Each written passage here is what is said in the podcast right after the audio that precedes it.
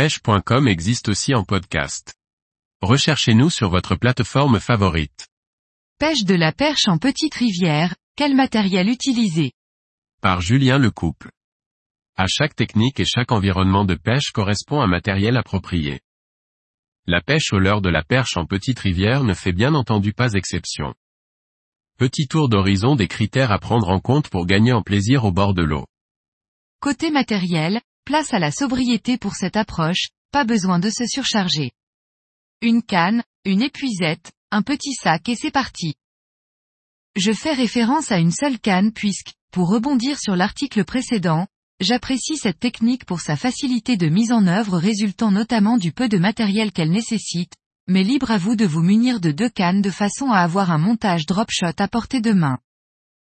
Ceci étant dit, là où les cannes seront de puissance ULAL, légères, sensibles et de taille allant de 1,80 m à 2 m maximum de manière à conserver un maximum de liberté et d'efficacité dans des environnements encombrés de branches et d'herbes hautes. Aussi, compte tenu des faibles distances de lancer, nul besoin d'avoir une canne trop longue. En revanche, l'action de la canne est importante à la fois pour l'efficacité et le plaisir éprouvé sur des poissons. Une canne UL dotée d'un sion plein et d'une action de pointe souple est un vrai plus car cela présente le double intérêt de permettre de lancer et d'animer avec une grande précision des leurres très légers mais également de préserver les poissons lors du ferrage, la perche ayant une gueule fragile. Le moulinet de taille 1000 idéalement doté d'un ratio moyenne afin de pouvoir aisément animer lentement notre montage. Si vous ne possédez qu'un moulinet au ratio rapide, que vous utilisez également pour la truite, celui-ci fera néanmoins l'affaire. On veillera à ne pas régler le frein trop fort, là aussi afin de préserver les poissons au moment du ferrage.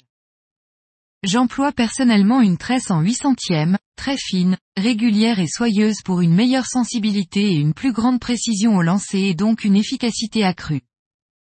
Niveau bas de ligne, un bas de ligne en fluorocarbone de 20 centièmes maximum de 1 à 1,50 m complétera parfaitement la ligne. Le fluorocarbone aura le double intérêt de la discrétion et de la résistance au frottement dans les obstacles. À noter qu'on choisira la longueur du bas de ligne en fonction de la profondeur de la rivière pêchée.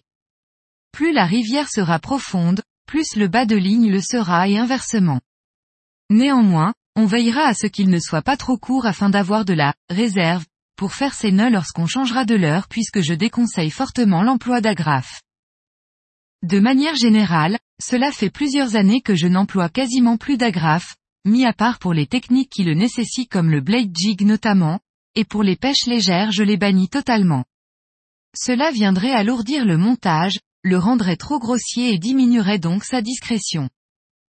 Vous l'aurez compris, la pêche de la perche en petits milieux encombrés est à la fois sobre, ludique, technique et très formatrice et même si les poissons visés ne sont pas des monstres, les vraies surprises ne sont pas rares, qu'il s'agisse de grosses perches ou d'autres poissons.